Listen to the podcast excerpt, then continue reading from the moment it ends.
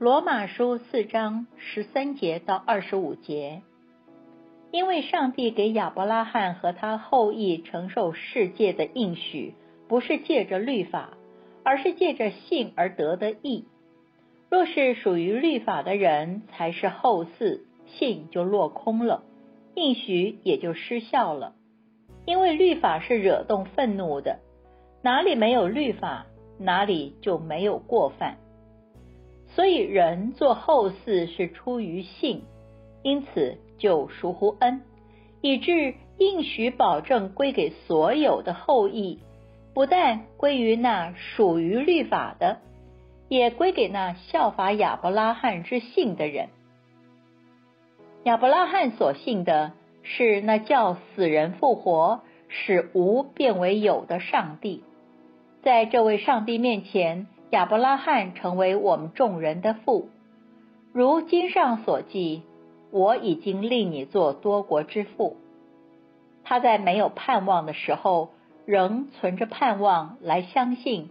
就得以做多国之父，正如先前所说，你的后裔将要如此。他将近百岁的时候，虽然想到自己的身体如同已死，撒拉也不可能生育，他的信心还是不软弱，仍仰望上帝的应许，总没有因不信而起疑惑，反倒因信而刚强，将荣耀归给上帝。且满心相信上帝所应许的必能成就，所以这也就算他为义。算他为义这句话不是单为他写的，也是为我们将来得算为义的人写的，就是为我们这些信上帝使我们的主耶稣从死人中复活的人写的。耶稣被出卖。是为我们的过犯，他复活是为使我们称义。我们一起来默想：亚伯拉罕及撒拉的一生虽有波澜，却也处处显示对使人复活、使无变有的上主的信心。使无变有是创造，是肉身生命的源头。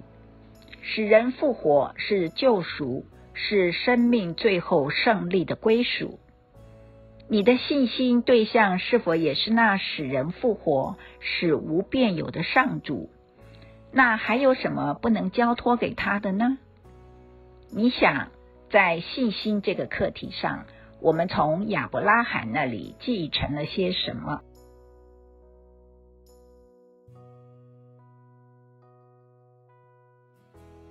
请默祷并专注默想以下经文，留意经文中有哪一个词、哪一句话特别感触你的心灵，请就此领悟，以祈祷回应，并建议将心得记下。罗马书四章十八节，他在没有盼望的时候，仍存着盼望来相信。就得以做多国之父，正如先前所说，你的后裔将要如此。